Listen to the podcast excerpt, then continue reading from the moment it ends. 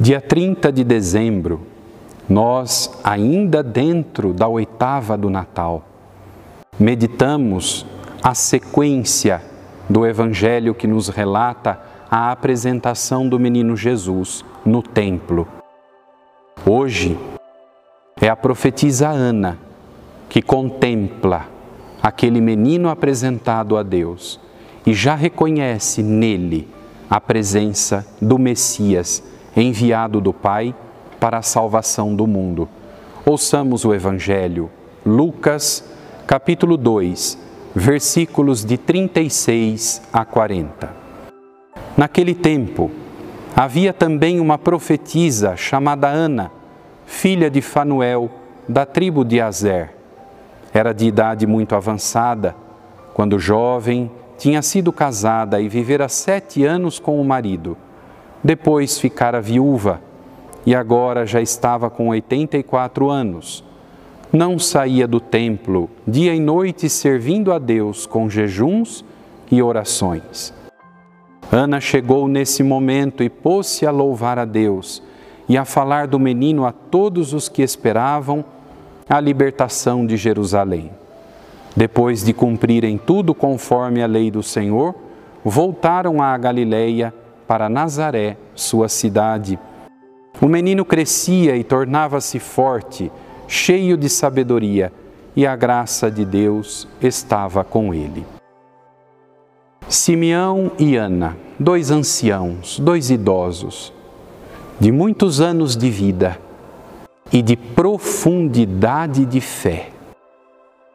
Tanto Simeão quanto Ana eram tementes a Deus, pessoas de profunda oração e que esperavam ansiosamente a chegada do Messias prometido por Deus. Esperavam o Messias que fosse libertar Israel. Sim, Deus nos liberta. Muito mais do que das escravidões deste mundo, Deus nos liberta da maior escravidão que é o pecado. Libertando-nos do pecado, ele abre para nós vida nova, salvação. Ana profetizou e bendisse a Deus, porque vendo aquele menino, o menino Jesus, reconheceu naquela criança o enviado do Altíssimo. Meu irmão, minha irmã, meditando o Evangelho no dia de hoje, peçamos ao Senhor com humildade a graça de termos a sabedoria do coração, sabedoria que brota da fé em Deus. Peçamos também a graça de termos um olhar segundo Deus. Vejam que bonito! Simeão e Ana olharam o menino e reconheceram nele a presença de Deus. Que nós também tenhamos este olhar à nossa volta a atenção necessária para ver os sinais de Deus. Deus não faz barulho. Ele entrou em nossa vida por uma criança indefesa.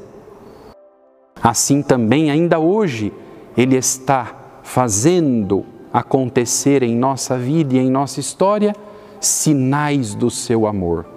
Que tenhamos olhos capazes de perceber a ação, a presença de Deus em nossa vida.